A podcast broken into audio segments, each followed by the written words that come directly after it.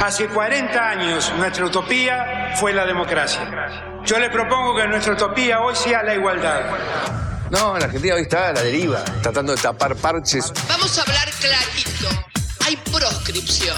La grieta famosa, que es un invento de la política para generar odio y desde ahí conseguir más votos. Vas a meter preso a Videla a todos los responsables. Estamos trabajando en armar una estrategia para enfrentar la izquierda a nivel internacional. La izquierda tiene que pelearle y la peleamos todos los días.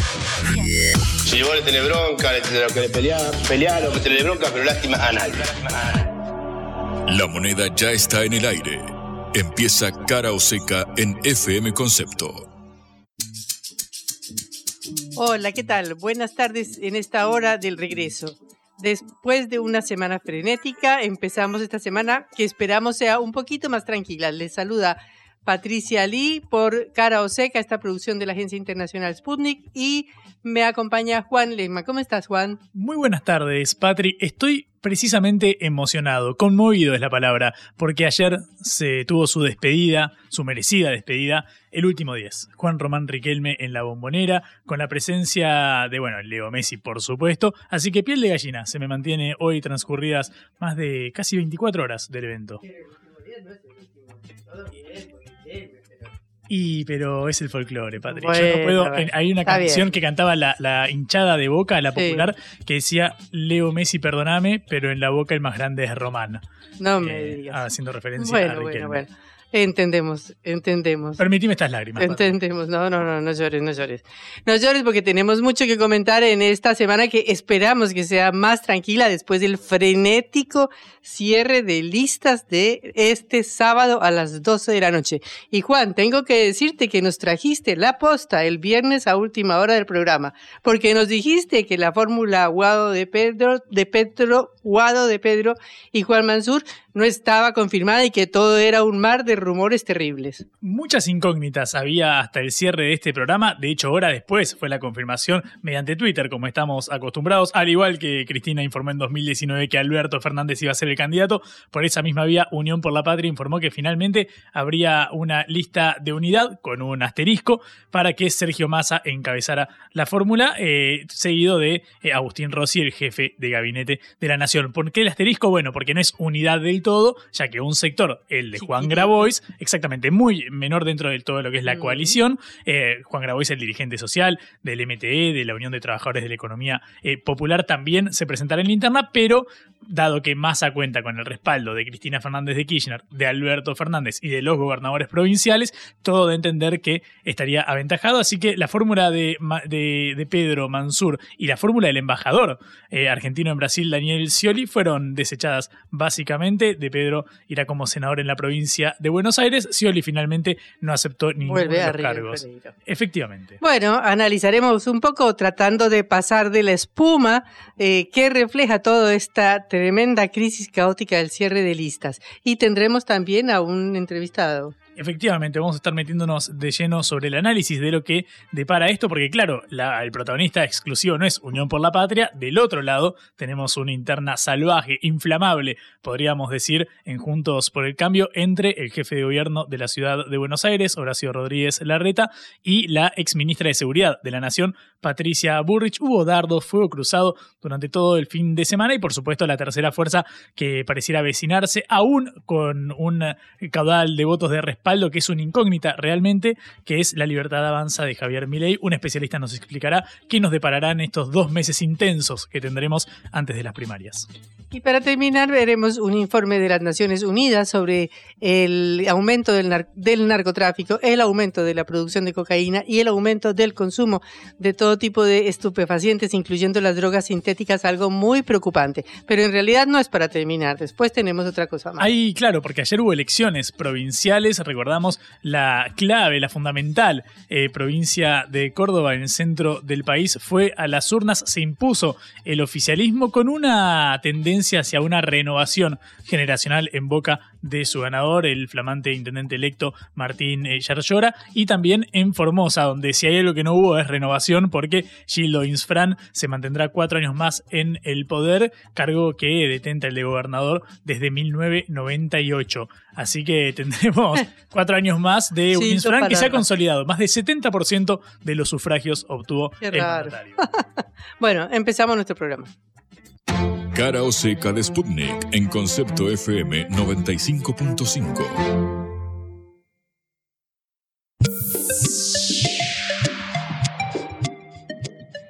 Recapitulemos una semana para el infarto. Empezó con las protestas y la dura represión en la provincia norteña de Jujuy, no sé si se recuerdan. Con las marchas en la provincia del Chaco por el asesinato y una atroz desaparición del cuerpo de Cecilia Strikowski y con elecciones de por medio en el Chaco que fueron hace una semana, pero ya parece que hubiera sido hace una década atrás. Esta semana cerró, como decíamos en el comienzo, con las elecciones en la estratégica provincia de Córdoba y en la provincia de Formosa, pero antes de eso eh, sucedió el cierre de listas para las elecciones primarias abiertas, simultáneas y obligatorias de agosto, este sábado que pasó a las 12 de la noche. Este fue el hecho de la semana, porque nos trajo tensión, eh, picante, chismes y sorpresas, pero también mucho tela que cortar y mucha tela para analizar. Ya como decía antes, al cerrar del programa del viernes, eh, Juan precisamente nos trajo la información de lo que estaba pasando y de las enormes dudas que había sobre esa fórmula que se anunció eh, de una manera no oficial y muy poco formal, que era la fórmula de Guado de Pedro, ministro del Interior, y Juan Mansur, gobernador de la provincia de Tucumán. Todos fueron trascendidos y rumores hasta que el sábado a la noche, alrededor de las 9 de la noche aproximadamente, se anunció por Twitter que esta fórmula ya no corría más y que se había logrado una fórmula de unidad con el ministro de Economía, Sergio Massa, y con el ministro, con el jefe de gabinete, Agustín Rossi, como candidato a la vicepresidencia. Fórmula en la cual se habrían puesto de acuerdo por interpuesta persona, porque parece que todavía no se hablan, la vicepresidenta Cristina Fernández de Kirchner y el presidente Alberto Fernández junto con Sergio Massa, por supuesto. Bueno, ya sabemos que las otras fórmulas cerraron, cerraron la fórmula de Juntos por el Cambio, las cerraron las dos fórmulas de Juntos por el Cambio, Horacio Rodríguez Larreta, intendente o jefe de gobierno de la ciudad de Buenos Aires, junto con el radical Gerardo Morales, gobernador de la provincia de Jujuy, y Patricia Bullrich, eh, ex ministra de Seguridad del gobierno de Mauricio Macri, junto con el radical Luis Petri de Mendoza. No habrá ninguna candidatura independiente de la Unión Cívica Radical, la otra gran pata de esta coalición que se llama Juntos por el Cambio. Algunas conclusiones, ya los, los, chismes, todas las historias ya están bastante conocidas, así que quizás veremos si podemos sacar algunas, algunas ideas generales de todo lo que pasó. La primera conclusión es que el sistema de partidos en Argentina está destrozado. No hubo ninguna instancia partidaria que decidiera, ni en el peronismo, ni en el radicalismo, los dos grandes partidos que han dirigido la política argentina, uno desde hace mucho más de 100 años y otro desde hace casi 80 años, que decidiera quiénes eran los candidatos. Ellos, estos dos partidos, han gobernado los 40 años de democracia, o sea, la etapa más democrática que ha tenido Argentina en su historia. Y sin embargo, no hubo el más mínimo acto de democracia para elegir los candidatos. Los dos partidos, de distintas maneras, llegaron a la elección eligiendo sus candidatos a dedo. Si no fue solamente el dedo de Cristina Kirchner, como fue eh, la elección del presidente, del candidato Alberto Fernández en, para las elecciones anteriores de 2019, fue, fueron tres dedos. Fue el dedo de Cristina, el dedo de Alberto y el dedo de Sergio Massa pero ningún cuerpo, ni, el eh, Consejo Directivo, ni el Consejo Federal, ni la Asamblea, ni el Congreso, ni ninguna cuestión institucional donde participen de manera democrática representantes de las bases de los partidos, decidió el candidato del Partido Justicialista.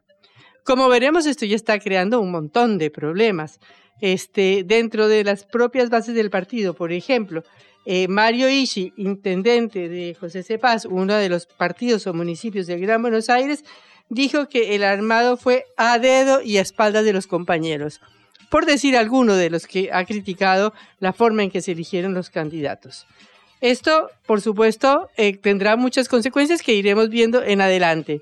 Pero de cualquier manera empiezan a verse las voces de las personas que un poquito se entusiasmaron con Guado de Pedro y Juan Mansur, aunque no era una fórmula para enamorar como prometía Cristina Kirchner, y que luego se vieron muy desacomodadas.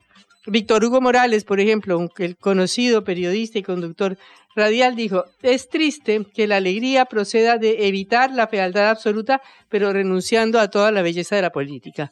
Es decir, ha, sido una opción pragmática, una opción para competir, una opción que ha eh, quitado la mística que Cristina había prometido poner con su candidato Guado de Pedro que no se pudo imponer. Pero lo mismo sucedió en el radicalismo. El radicalismo, que es el partido, como decía yo, centenario de la Argentina, eh, no hizo ningún congreso partidario para elegir ningún candidato. Sorprendentemente, el Partido Radical, la UCR, no presenta ningún candidato en la interna de la cual es parte, que es Junto por el Cambio. Por el contrario, presenta dos candidatos que van de segundos de un partido capitalino, el PRO, el partido de Horacio Rodríguez Lorreta, Mauricio Macri y Patricia Bullrich. Y entonces los eh, dirigentes radicales se han posicionado. Uno, Gerardo Morales, gobernador de la provincia de Jujuy, como vicepresidente de Horacio Rodríguez Larreta, y otro radical de la provincia de Mendoza, como vicepresidente, perdón, de Patricia Bullrich. De cualquier manera, no hay ningún candidato independiente de la UCR para competir contra un candidato del PRO, como tendría que ser la situación. Incluso eh, eh, Mario Neyri, que era el titular del bloque de diputados del Partido Radical en el Congreso, ni siquiera quedó dentro de los candidatos ni quedó en ninguna lista. Es decir, las internas se los devoraron y la UCR quedó partida en dos bloques votarán unos contra los otros y no habrá ninguna representación independiente. Hasta el famoso neurólogo Facundo Manes, que se había postulado como candidato presidencial de la UCR, declinó su candidatura. De manera que eh, la UCR se reduce a ser una parte de los entramados eh, y de los armados políticos del PRO, que es un pequeño partido de la capital que no tiene para nada la trascendencia ni la trayectoria del radicalismo en el país. Pero como ya venimos analizando desde la semana pasada, el otro actor fue la bronca, el descontento, la desilusión ciudadana. En Córdoba, donde se realizaron las elecciones ayer, y no me voy a detener, eh, la abstención fue la más alta de la democracia. Esto mismo sucedió en Mendoza, en la provincia de Mendoza, en la provincia de Corrientes y en la provincia del Chaco, donde las elecciones fueron justo en el medio de la investigación por este terrible femicidio que se cometió en la ciudad por eh, personas muy cercanas al gobernador Jorge Capitanich. Y por último, la, la activación de la movilización social, hecho que había estado ausente de todas las previas electorales y de las elecciones anteriores en, los distintos, en las distintas provincias. Los hechos de Jujuy no pueden ser atribuidos al kirchnerismo, como lo han dicho ya varios medios, sino básicamente a la izquierda, que ha sido la que ha encabezado estas movilizaciones y estas protestas contra el gobernador Gerardo Morales por su eh, reforma de la constitución eh, provincial, incorporando la prohibición de las movilizaciones públicas y que se hizo en un fin de semana largo prácticamente sin ninguna consulta a la ciudadanía y a la población. Entonces, lo que demuestra Jujuy no solamente es que se ha hecho presente el descontento social, sino que aparece un nuevo actor ahí, que es la izquierda, al cual no se estaba contando por ahora, porque simplemente se hablaba de la radicalización y de la derechización que provocaba Javier Milei, el líder de la Libertad Avanza. Milei, mientras tanto, le ha ido bastante mal en todas las elecciones, 2.60 aproximadamente en Córdoba, o sea, no ha tenido ningún éxito en ninguna elección provincial, pero según dicen, nos va a dar la gran sorpresa en las elecciones nacionales. Esperemos que esto sea así.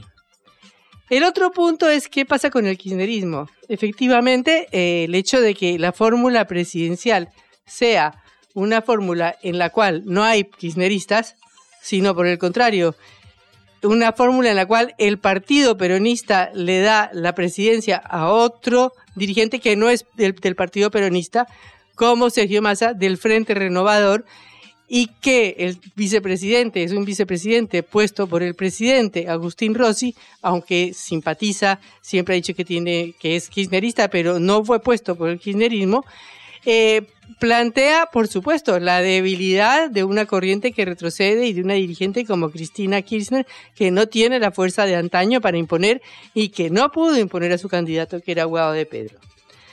Pero de cualquier manera, la política eh, siempre busca su, su compensación. De los 15 primeros lugares de las listas bonaerenses para la Cámara, 11 serán para la Cámpora, es decir, la agrupación de Máximo Kirchner, el hijo de Cristina. Solamente dos lugares irán para eh, representantes o personas apoyadas por Alberto Fernández y dos para Massa. Son ningún lugar para la CGT, la Central Sindical del Trabajo, tradición de apoyo peronista desde el año 45 en adelante. Y solamente iba a haber un, un sindicalista dentro de toda la lista. De manera que estamos ante una declinación, por supuesto, de la fuerza de la presidenta que no no logró imponer a su candidato, pero en todo caso sí se impone eh, el, camporismo, sí se impone el kirchnerismo en las listas de la, de la Cámara y en las listas del Senado. Lo mismo que sucede en otros distritos. Por eso, eh, el comentario de Mario Ishi, este intendente del conurbano bonaerense, quien criticó duramente a la conducción, es decir, a Máximo Kirchner, diciendo que el armado fue a dedo y espaldas de los compañeros. Bueno, ¿qué pasará? Tenemos que esperar. Tenemos que ver cómo el ministro de Economía y candidato presidencial Sergio Massa compagina su negociación con el Fondo Monetario Internacional decisiva esta semana porque hay que pagarle 2.700 millones de dólares y se espera un adelanto eh, del dinero y de los fondos del Fondo Monetario Internacional para poder llegar a buen puerto a las elecciones de agosto, de octubre, de noviembre y a la posesión presidencial en diciembre. Se cierra pues este escenario.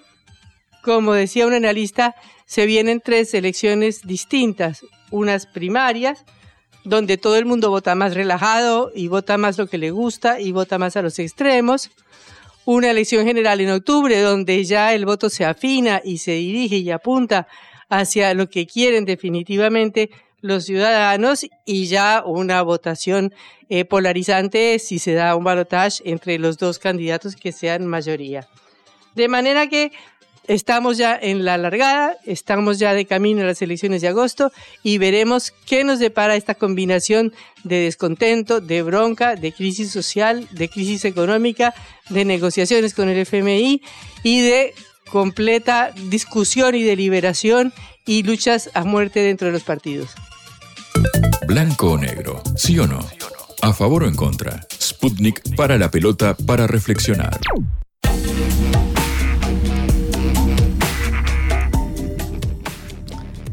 Como decíamos anteriormente, las eh, cierres de lista de este sábado dejaron un montón de interrogantes, algunas certezas importantes, como quiénes serán los principales contendientes y candidatos para las elecciones de octubre, de posiblemente de noviembre, y quién se posicionará en diciembre, pero dejaron muchos heridos, dejaron muchas personas a las cuales les pisaron eh, los pies y se han considerado ofendidas o por ahora no dicen nada, pero se sabe de que eh, los resultados electorales de este entramado de, listas que se cerró el eh, día sábado a las 12 de la noche ha dejado por un lado ganadores claros y por otro lado perdedores.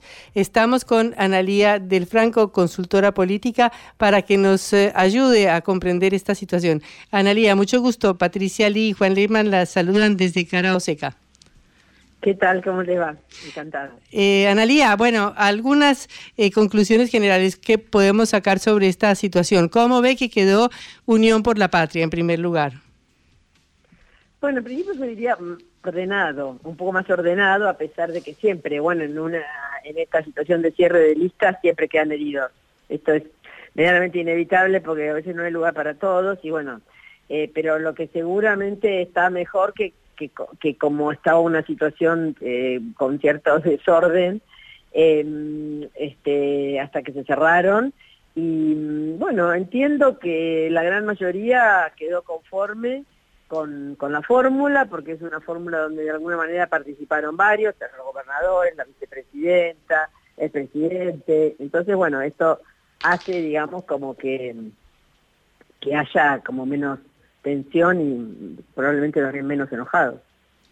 Analía, buenas tardes. Juan Leman te saluda. Eh, algo, algo que ha sido un, común denominador de distintos eh, análisis de este fin de semana es que, bueno, eh, sería el kirchnerismo relegando lugares importantes dentro de las candidaturas, por más que en el armado de listas de diputados y senadores tuviera un mayor peso. ¿Qué opinión te merece esta, esta, esta lectura acerca de, bueno, Cristina termina entregando la primera magistratura en manos de, Sergio Massa, poniendo un vice que quizás en el último tiempo estuvo más cerca de Alberto Fernández que de la propia Cristina? Hablamos, por supuesto, de Agustín Rossi.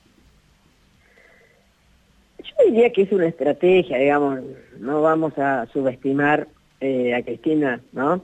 Digamos, en relación a sus decisiones.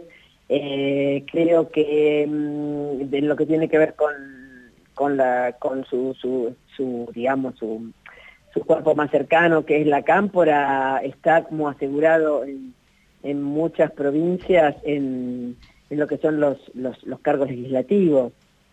Eh, especialmente hablamos de la provincia de Buenos Aires también donde ahí donde se hay que es el, ya sabemos que es la madre de todas las batallas que es el lugar del, del peronismo y, también del kirchnerismo y bueno y ahí como se puede ver todas las, los cargos están ocupados por eh, personas muy allegadas a, Cristina y también en otras provincias. Con lo cual es muy probable que ella haya hecho no sé porque todos estamos elucubrando sobre lo que es cómo tomó ella la decisión pero digamos una especie de trade-off entre, digamos, una situación eh, eh, que le convenía, pero digamos en el sentido de poner a alguien que quizás no fuera como el, caso de Guado de Pedro, que quizás no resistía, o una situación tan crítica, una campaña tan medio feroz como va a ser esta, eh, y bueno, relegando sus, intereses muy personales en el, en el ámbito legislativo, que finalmente hay muchos dirigentes que hacen eso, que o se presentan para, para presidente y saben que no van a llegar, pero saben que por ahí pueden sacar dos, tres, cuatro, o dos, o uno, este, algún este, dirigente que pueda ir a la legislatura. Y eso es una manera también de hacer política.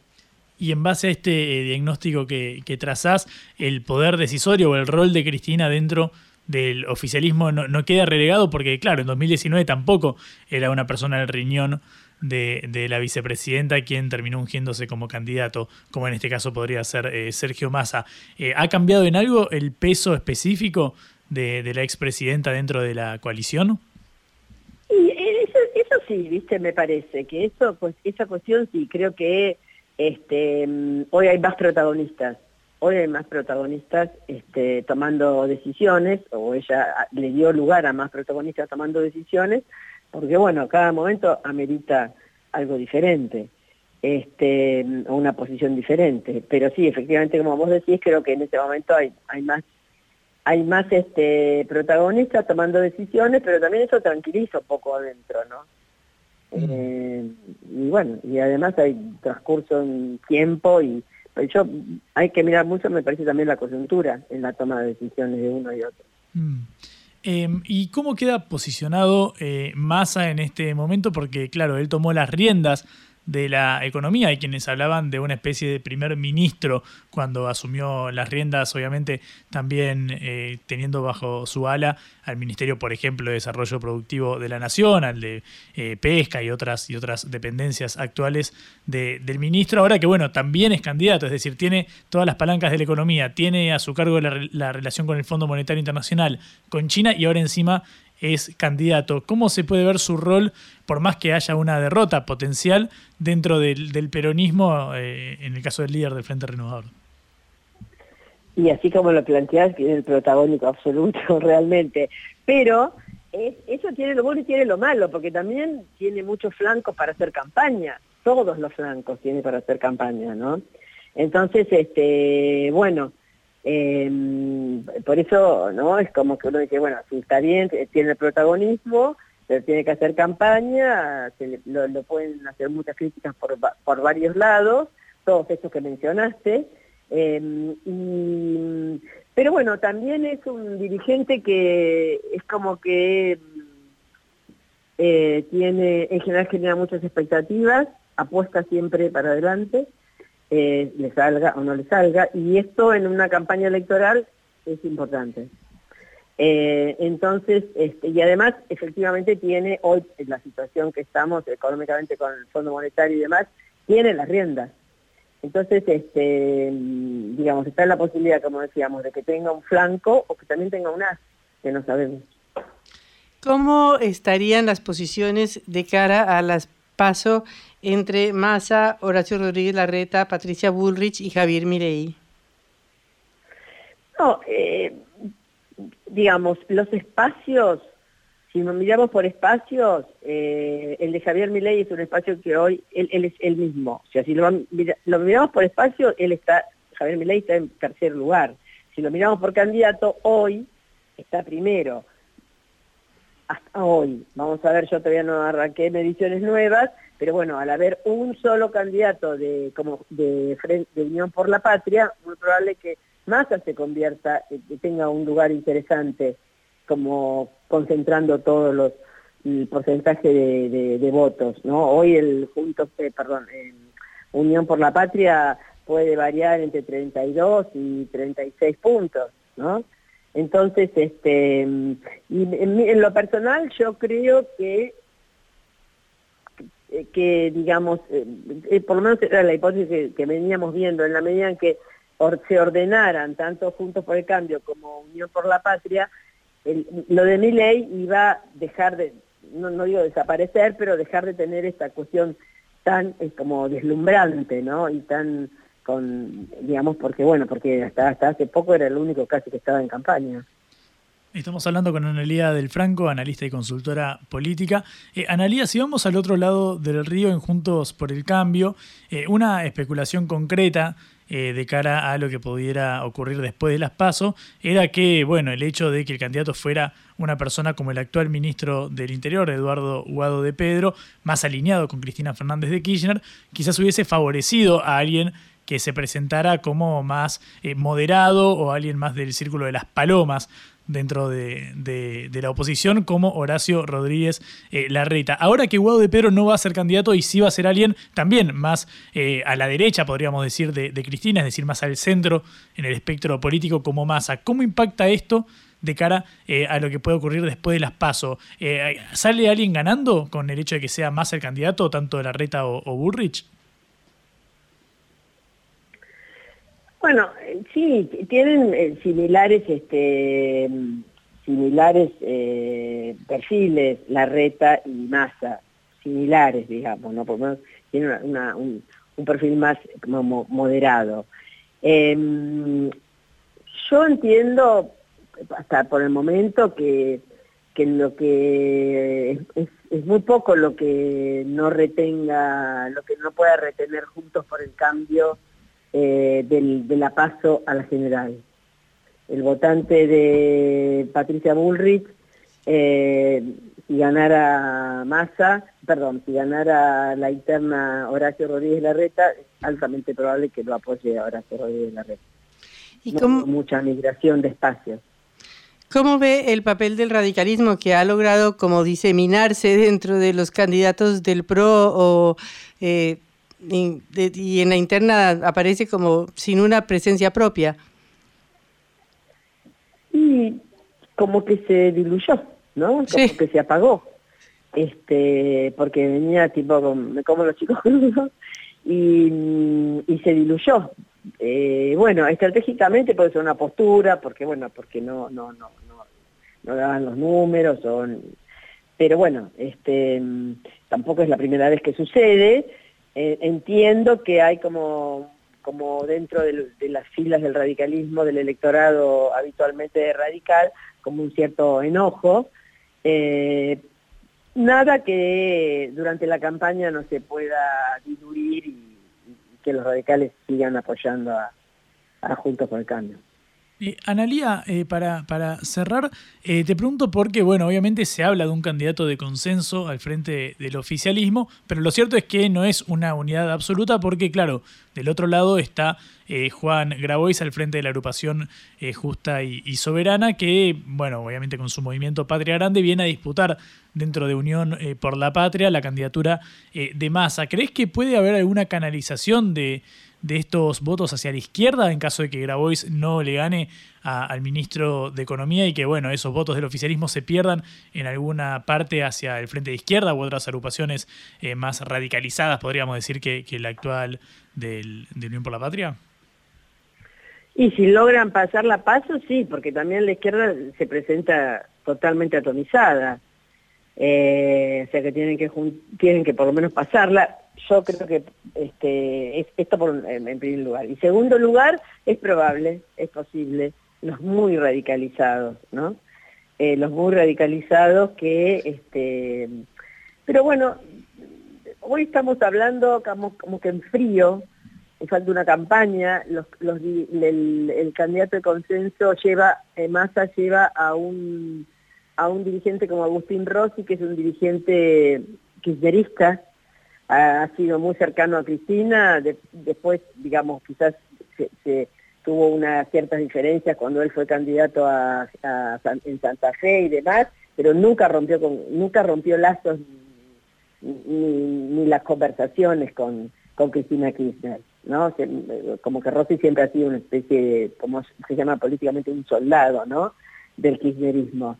Entonces, bueno, eh, me parece que con ese, con ese contrapeso pueden hacer un buen tándem como para contener y como para atraer, digamos, que todo lo que se vote adentro del espacio de, de, mm, ay, con tantos nombres nuevos ya, eh, de Unión por la Patria, este, lo pueda contener inclusive de la paso a la general. Analía, muchísimas gracias por estos minutos con Cara Oseca. Hasta luego. A ustedes, muchas gracias. Analía del Franco, consultora política y analista para entender lo que pasó este fin de semana. Cara o seca. Bueno, Juan, hoy tenemos una noticia muy importante. Efectivamente, Patri, por el lugar simbólico, pero también por eh, las especulaciones de cara a la carrera electoral. Lo simbólico, ¿por qué? Bueno, porque como nosotros adelantamos hace un par de semanas en Cara o Seca, hoy eh, se concretará el acto por la repatriación del Skyban, este eh, avión emblema de la dictadura cívico-militar, del terrorismo de Estado particularmente, porque era la aeronave usada en los vuelos de la muerte, de, en los cuales fueron asesinados asesinadas, mejor dicho, madres de Plaza de Mayo, monjas francesas ahí del grupo de la Santa Cruz. Nosotros lo repasamos esto con Giancarlo Seraudo, el fotógrafo italiano, que fue uno de los eh, artífices del hallazgo del Skyban junto a la eh, periodista Miriam Lewin. Hay un libro dedicado a esto. Bueno, se estará concretando en el día de hoy lo anunciado hace casi un mes por el ministro de Economía Sergio Massa. Cuando se cumplan este año 40 años de democracia, también se va a haber recuperado no solamente la libre elección del pueblo, sino también la aeronave insignia de los vuelos de la muerte. ¿Y por qué la carga política de la foto de hoy? Porque es un acto que estará encabezado por eh, Sergio Massa, además de, por supuesto, los organismos de derechos humanos, pero donde también eh, estará la vicepresidenta de la Nación, Cristina Fernández de Kirchner, eh, cuya mano en la elección de la fórmula obviamente no, puede, no puede ser relegada a la hora de analizarlo, como hacíamos recién con Analia del Franco, pero lo cierto es que será la primera aparición pública de la vicepresidenta con el ministro de Economía y, por supuesto, postulante de Unión por la Patria en la carrera presidencial de cara primero a las primarias, porque obviamente enfrentará primero a Juan Grabois, pero luego todo indica que pasará y será el candidato oficialista hacia las generales. Bueno, recordemos que fue el vuelo en el que fueron arrojadas al mar Azucena Villaflor de Vincenti, que fue la fundadora de las Mares de Plaza de Mayo, con Esther Balestini de Careaga y las monjas francesas Leonil Duquet, Alice Dumont, y también María Eugenia de Ponce de, de, Blanco, las otras, la otra perdón, madre de Plaza eh, de mayo que en 1977 fueron arrojadas eh, al río. De nuevo, recordamos, los vuelos de la muerte fueron una práctica concentrada sobre todo durante los primeros dos años eh, de la dictadura, el hallazgo de los cuerpos, si bien se dio en, los meses siguientes, recién en 2004 el equipo, el emblemático equipo argentino de antropología forense lograría identificar los cuerpos y en base a esto y la investigación llevada a cabo por Seraudo y Miriam Lewin es que la justicia logró condenar a los pilotos de ese vuelo eh, de la muerte a la eh, cadena perpetua. Ellas habían sido entregadas por el ángel de la muerte, por eh, Alfredo Astiz, el ángel rubio, que las entregó en una misa precisamente el 8 de diciembre de 1937 en la iglesia de Santa Cruz, en la capital de Buenos Aires y luego sus cuerpos aparecieron tirados, es decir, el mar las devolvió. Claro, el mar las costas. Las devolvió a la costa donde fueron enterradas en un cementerio en NN y después descubiertas muchísimos años después. Efectivamente, eh, más de va, más de 30, más de 20 años después, eh, perdón, eh, efectivamente, es la historia de, de cómo empezó, sobre todo la eh, investigación del Skybank, que bueno, hoy cómo se concretará, no, obviamente no se cierra ningún ciclo ni nada, porque sigue válido y vigente el reclamo por eh, la aparición y sobre todo saber el paradero de los desaparecidos y también por supuesto la lucha de las abuelas de Plaza de Mayo por encontrar a los nietos que aún no han sido recuperados. Bueno, todo un hecho simbólico muy trascendente. La vuelta al mundo en la vuelta a casa.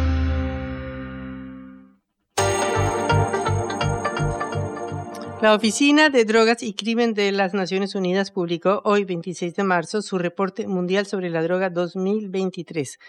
En este se dan algunas conclusiones preocupantes. Por ejemplo, que la gente que se inyecta droga es muchísimo más alta de todo lo que se ha estimado. En 2021 habrían sido 13.2 millones de personas, 18% más y globalmente 296 millones de personas utilizaron drogas en 2021, lo que sería un aumento de 23% sobre la década anterior. El número de gente relacionado con desórdenes de la droga saltó de 39,5 millones a saltó, perdón, saltó a 39,5 millones, un aumento de 45% en 10 años, y de eso solo uno de cinco personas tuvo tratamiento. Preocupa muchísimo el crecimiento de las drogas sintéticas como el fentanilo, que en 2021 produjo la mayoría de las casi 100.000 muertes por sobredosis en Estados Unidos. Y en Colombia, eh, país que nos ocupa, eh, preocupa muchísimo que continúa siendo el principal productor de cocaína del mundo eh, y aumenta la cantidad de los cultivos eh, de cocaína a cifras exorbitantes. De eso vamos a hablar hoy con un especialista, Lucas Marín Yáñez, del Centro de Estudios de Seguridad y Drogas de la Universidad de los Andes en Bogotá.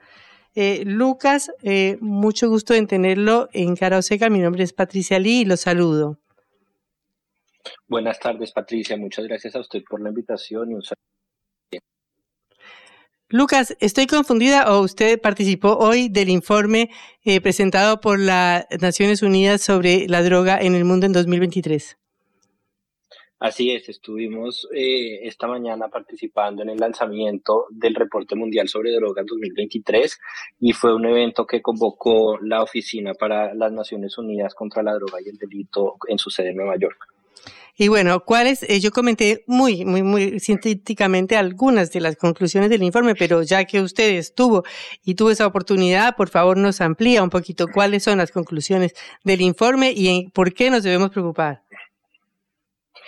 Así es, Patricia. Mire, hay, hay, unas, hay unas conclusiones a, grandes rasgos que uno puede tomar del informe. En primer lugar, eh, la, la, producción de cocaína en el mundo eh, parece relativamente estable, a pesar de los esfuerzos por aumentar la erradicación de cultivos de coca y también las incautaciones de cocaína. En segundo lugar, el, el, reporte pone de presente unos, unas oportunidades de investigación interesantes. En primer lugar, por ejemplo, no se tiene información suficiente sobre la efectividad y sobre las consecuencias no intencionadas de las incautaciones de cocaína en particular. En segundo lugar, el informe pone de presente la necesidad de definir nuevos indicadores de la política de drogas, tenemos que movernos de indicadores clásicos como las erradicaciones, las incautaciones, las tasas de encarcelamiento, a indicadores que realmente logren medir el impacto de esta política en el bienestar de las comunidades. Y por último, rescataría en términos de, de oportunidades de investigación para conocer más a profundidad estas dinámicas, los retos ambientales que generan la presencia de organizaciones criminales y las actividades que estas organizaciones eh, crean especialmente en la, en la zona andina. Y ahí es, digamos, uno de los capítulos del, del reporte que, que, se asocia con la investigación que adelantamos en el Centro de Estudios sobre Seguridad y Drogas, los, los, investigadores del reporte sugieren esa, esas relaciones complejas y correlaciones espaciales que hay entre la producción de cocaína y las dinámicas del uso del suelo, dentro de las cuales se encuentra la deforestación.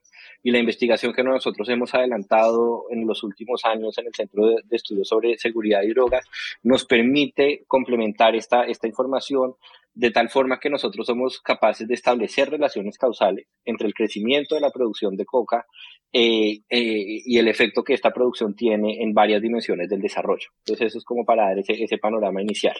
Bueno, Lucas, entonces ya que lo menciona, metiéndonos a Colombia, que es el primer país productor de cocaína del mundo eh, eh, y tiene un aumento del área, según leí en otro estudio anterior, que pasó a 240 mil hectáreas en 2021. Es decir, dice este informe que 43% más que el año anterior.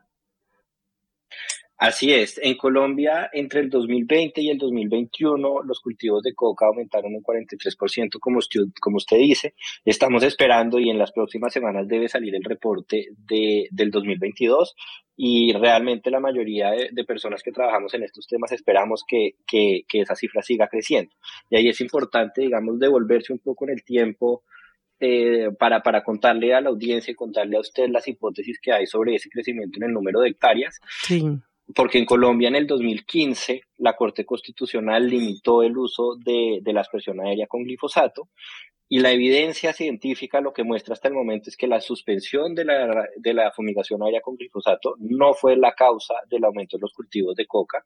En cambio, lo que sí se ha demostrado científicamente a través de varios estudios es que fue un anuncio de los incentivos para el programa de sustitución de cultivos de uso ilícito, lo que aumentó las hectáreas de coca cultivadas en Colombia. Este anuncio que fue parte de los acuerdos de paz de 2016. Exactamente, el anuncio de ese programa que se diseñó en el marco de los acuerdos, del acuerdo de paz aumentaron los incentivos para cultivar coca y aumentaron las hectáreas cultivadas de coca en Colombia. Y esto ha sido reconocido incluso por el presidente Santos en una audiencia pública en la Corte Constitucional, eh, en la cual él reconoce que ese fue uno de los errores que se cometió durante el proceso de negociación con las, con las FARC.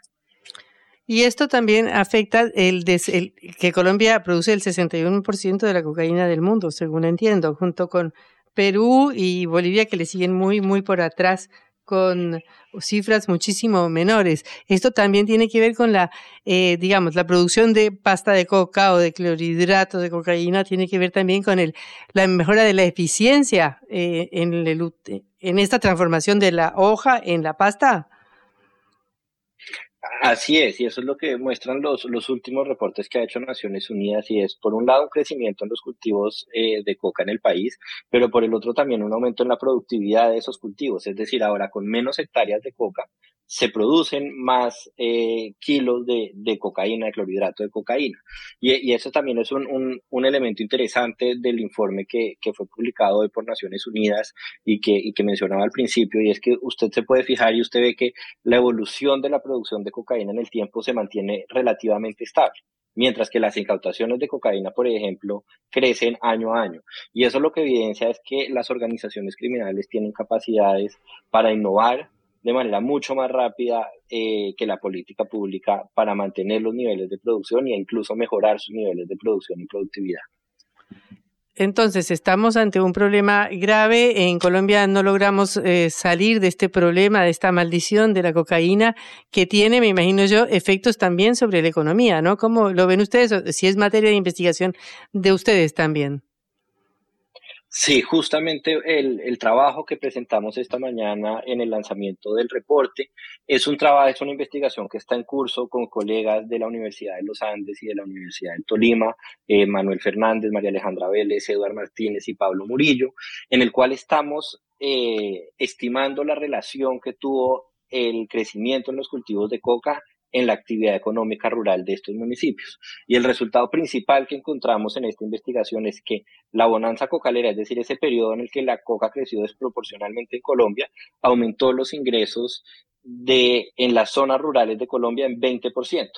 Y, y, un poco la, la, conclusión y el mensaje de esta investigación de, de, de, manera preliminar es que es muy difícil encontrar y no va a ser posible identificar un sector productivo que le compita o que reemplace los beneficios de la economía cocalera. Ningún sector productivo agropecuario va a lograr generar esos beneficios. Y por eso es fundamental eh, que tanto en Colombia como en América Latina y como en los órganos de, de decisión multilateral hagamos una apuesta por una reforma a la política de drogas que se enfoque en estrategias eficientes para, digamos, para reducir los problemas asociados al consumo y los riesgos asociados al consumo y que estas intervenciones no expongan a las comunidades vulnerables, sino que protejan a estas comunidades, eh, lo cual no ha sido el caso en las últimas décadas.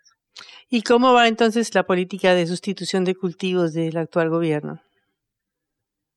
Mire, e, la política que se está implementando actualmente, como usted lo mencionaba, fue la política que se diseñó durante el acuerdo de paz y que empezó a implementarse en la administración del presidente Santos. Muchos académicos y científicos sociales han investigado los efectos que ha tenido esta política en varias dimensiones y los resultados hasta el momento no son los deseables. Le voy a dar algunos ejemplos. Eh, en un trabajo de colegas de la Universidad del Rosario muestran cómo el anuncio del programa aumentó los cultivos de coca. En un trabajo previo de mi autoría que, que ya fue publicado, muestro cómo en la firma de los acuerdos de sustitución voluntaria aumentó el asesinato de líderes sociales eh, en el país. Adicionalmente, una tesis de, de, maestría que se publicó este año eh, por el Centro de Estudios sobre Seguridad y Drogas, los autores muestran cómo también la firma de estos acuerdos de sustitución aumentaron la deforestación. Y el principal mecanismo que ellos, que ellos identifican es la demora en los pagos a los cuales se comprometió el Estado. Adicionalmente, en una investigación de, de mis colegas de, del Centro de Estudios sobre Seguridad y Drogas, María Alejandra Vélez, Juliana Rubiano y Pedro Arenas, ellos muestran cómo el diseño y la forma como se ejecutó el programa en algunas zonas del país aumentó e incentificó los conflictos interétnicos por el uso del suelo. Entonces, si usted ve un poco como este, este, este contexto donde las evaluaciones científicas no han mostrado los resultados deseables, y a eso le suma que este programa debió haberse ejecutado en 18 meses y estamos a más de seis años del comienzo de su ejecución y solamente el 2% de las familias han recibido los beneficios comprometidos, pues un poco la, digamos, de manera, de manera contundente se evidencian las fallas y los problemas que ha tenido el programa, primero para ejecutarse y segundo para cumplir con los objetivos planteados. Claro. Nosotros actualmente estamos desarrollando la evaluación integral de, de la política pública y esperamos tener los resultados completos de, de esta intervención en septiembre o en octubre de este año. Bueno, va a ser muy interesante conocerlo, pero antes lo vuelvo a llevar al terreno internacional, porque otra de las conclusiones que leí eh, sobre los informes de las Naciones Unidas es esta competencia entre la cocaína y el fentanilo y las drogas sintéticas. Eh, se dice, bueno, pues que la principal causa de muertes, eh, de todas las eh, eh, muertes por intoxicación en Estados Unidos son en su mayoría de las casi 100.000 muertes por fentanilo. ¿Cómo es esa competencia? ¿Eso está afectando el mercado de la cocaína? Eh, Patricia, ahí sí le tengo que decir con mucha honestidad que ese, ese no es mi campo de estudio. Yo los temas de fentanilo y consumo especialmente no, no los he trabajado con la rigurosidad suficiente para, para contestarle esa pregunta.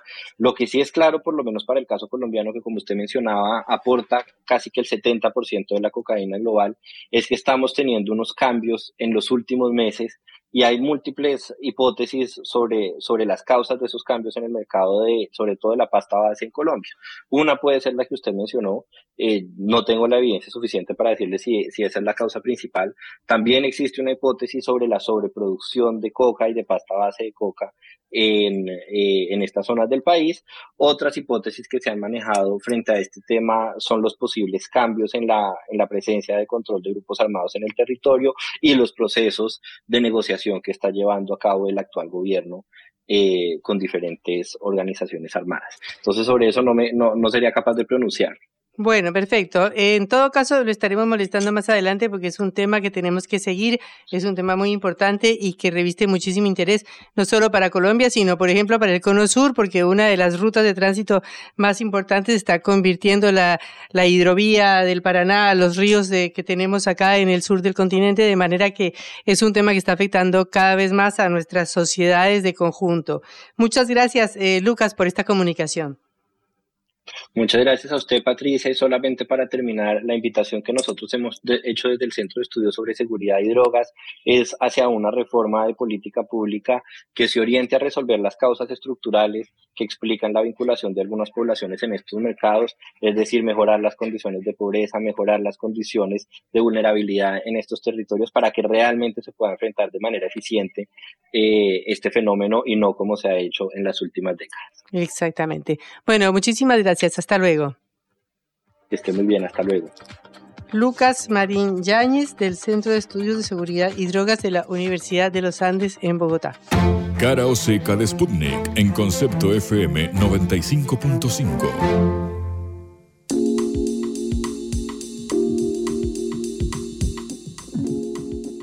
Y para coronar esta semana intensa electoral, ayer de verdad, de verdad, hubo elecciones en dos provincias, la estratégica provincia de Córdoba y la no tan importante, pero en todo caso eh, destacable por lo que vamos a comentar ahora, provincia de Formosa.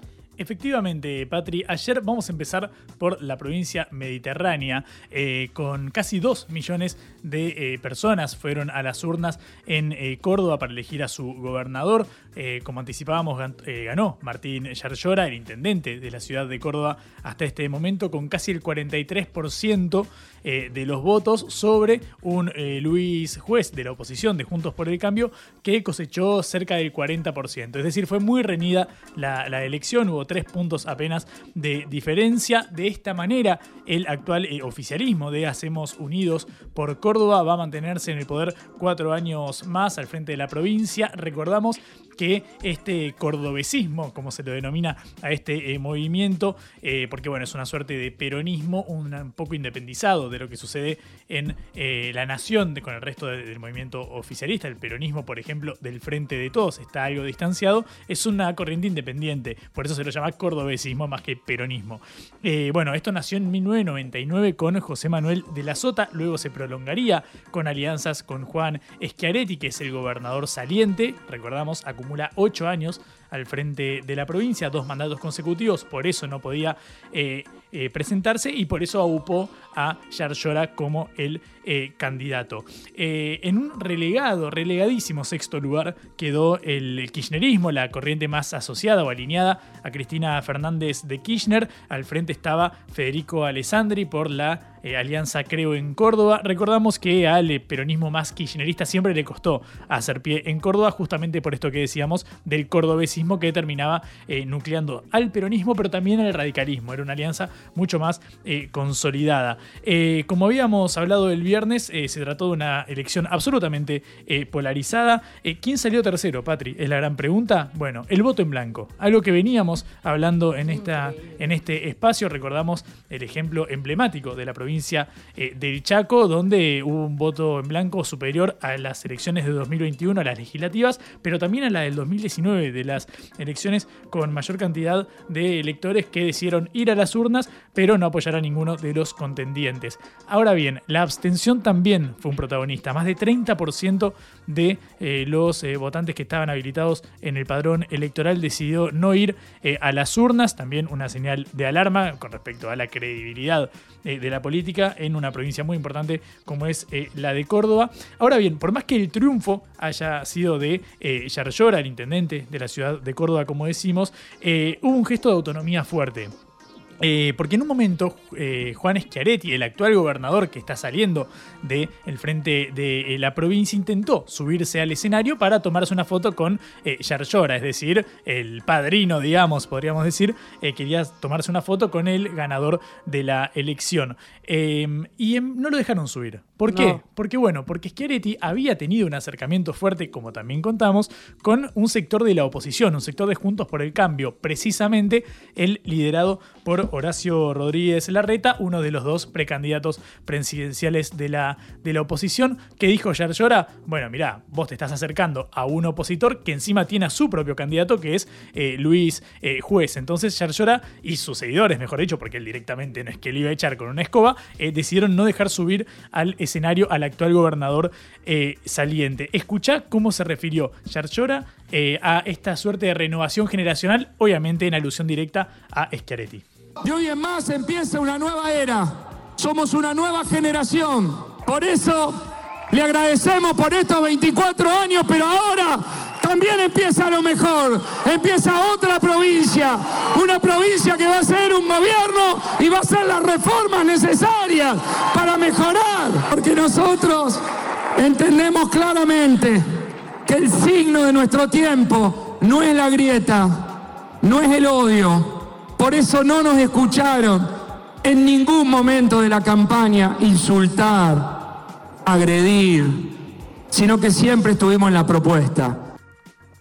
Políticamente correcta la, la alocución del ganador de Yarlora. Básicamente le dijo muy rico todo, un amor tu marido, pero de acá vos te vas, el nuevo gobernador soy yo. Recordamos, se cortan en este caso eh, 24 años de la alianza de la Sota y Schiaretti, por más que sigue siendo el cordobesismo el que está al frente eh, de la provincia de Córdoba. En este caso, bueno, hay, hay una suerte de renovación porque Yarlora es algo más joven de Schiaretti, quien eh, su- eh, supera los 70 años. Al otro lado del río, en Eh, por el Cambio, también hubo reproches cruzados. Es casi en espejo. Si uno, si Yarlora le criticaba a Schiaretti que se haya acercado a la reta, justamente Luis Juez, el competidor por la oposición para ser gobernador de Córdoba, también le reprochaba a eh, la reta, el precandidato de Juntos por el Cambio, de su mismo espacio, el hecho de que se haya acercado a eh, quien eh, fuera el actual gobernador del oficialismo que apadrinaba a un nuevo eh, candidato. Entonces empezó a picarse en la oposición.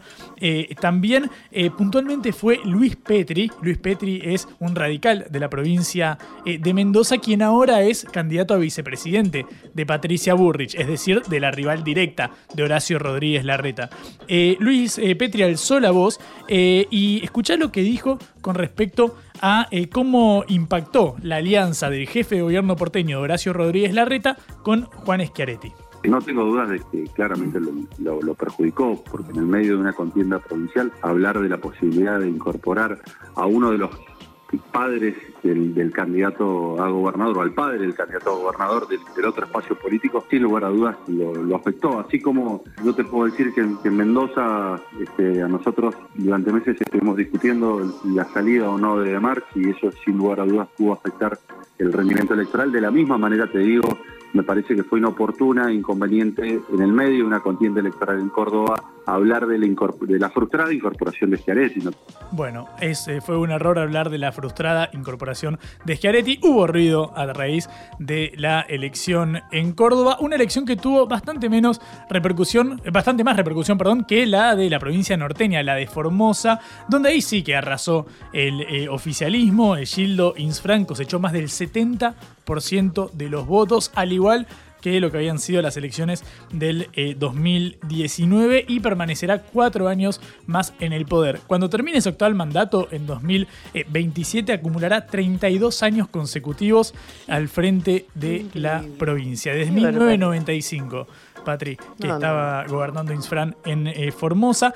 Y atención porque esto es interesante. El candidato de la oposición, Fernando Carvajal, presentó un recurso ante la Corte Suprema de Justicia de la Nación eh, para que se expidiera en torno a bueno, la constitucionalidad de eh, esta candidatura de Gildo Insfran tras más de, de 28 años al frente de la provincia. Claro, lo que hizo Carvajal fue agarrarse de dos antecedentes directos. Uno es el de la provincia de Tucumán, donde el gobernador saliente, Juan Mansur, acumulaba dos mandatos consecutivos al frente de la provincia, no podía presentarse a un tercer mandato, pero eh, sí fue, quiso lanzar su candidatura a vicegobernador, es decir, seguir en la fórmula presidencial eh, por quinta vez consecutiva, porque antes había sido eh, vicegobernador. En ese caso, la Corte no llegó a expedirse por una cautelar presentada por la oposición a Juan Mansur y directamente el gobernador saliente decidió declinar su candidatura a vice. El otro antecedente es el de Sergio Uñac,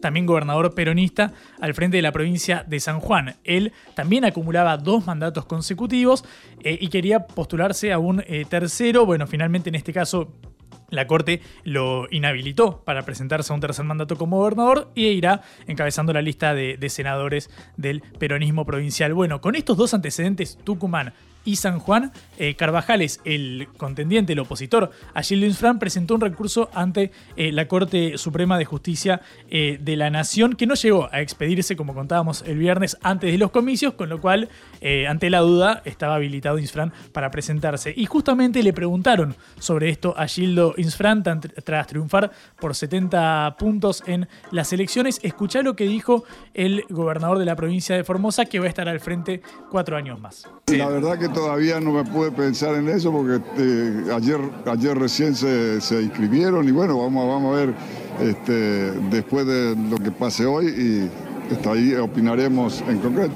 Yo no sé si es la mejor o la peor, el pueblo va a decidir después.